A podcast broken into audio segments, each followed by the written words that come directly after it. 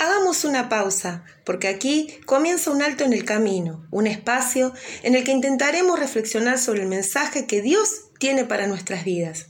Hoy en su versión para niños y por qué no para toda la familia como todos los viernes.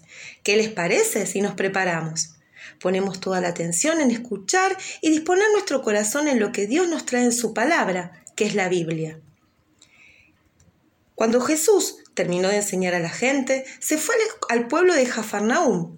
Allí vivía un capitán del ejército romano que tenía un sirviente a quien apreciaba mucho. Ese sirviente estaba muy enfermo y a punto de morir. Cuando el capitán oyó hablar de Jesús, mandó a unos jefes de los judíos para que lo buscaran y le dijeran, Por favor, venga usted a mi casa y sane a mi sirviente.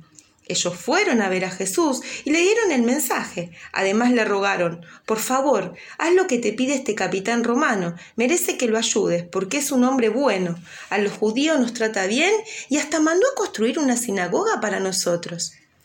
Cuando fue con ellos Jesús y cuando estaban cerca de la casa, el capitán romano mandó unos amigos para que le dijeran a Jesús, Señor, no se moleste usted por mí, yo no merezco que entre a mi casa, tampoco me siento digno de ir a verlo yo mismo. Solamente le ruego que ordene que mi sirviente se sane. Yo sé que él quedará completamente sano, yo estoy acostumbrado a dar órdenes y obedecerlas. Cuando le digo a otro de mis soldados, ve, me obedece y va. Si le digo a otro, ven, me obedece y viene. Y si le digo a uno de mis sirvientes, haz esto, lo hace.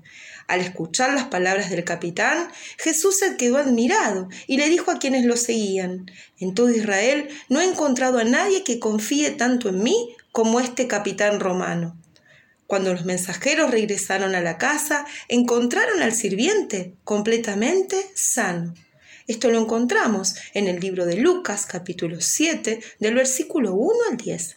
Como verás, este capitán era un soldado, y en la antigüedad eran personas muy importantes, porque este hombre mandaba y tenía a cargo otros soldados que tenían que hacer lo que el capitán les ordenaba, es decir, obedecer sus órdenes. Te pido que por un momento lo imagines a este capitán. Para diferenciarse del resto de los miembros de la milicia, utilizaban un uniforme muy particular que incluía armadura, túnica blanca, protectores en las piernas y un casco con cresta. Pero qué buen uniforme tenía. Tal vez si ahora lo viéramos quedaríamos asombrados, porque su parecer es de una persona ruda, un guerrero de mucha fuerza. Sin embargo, fue muy sensible. Sus oídos estaban atentos a lo que decían de Jesús, al amor de Jesús, y reconoció de manera tremenda que él era el Hijo de Dios y tenía poder para sanar a su sirviente.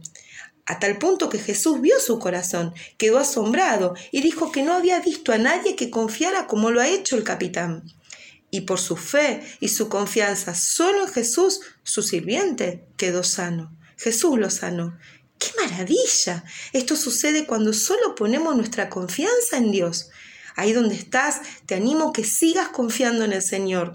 No importa cuál sea el problema, habla con Dios, porque Él está atento a tu necesidad. Entregale tu corazón al Señor y obedece todas sus enseñanzas. Respetalo, adoralo y ofrecerle lo mejor que tenés, que es tu corazoncito. No te tardes, Dios tiene grandes cosas para tu vida.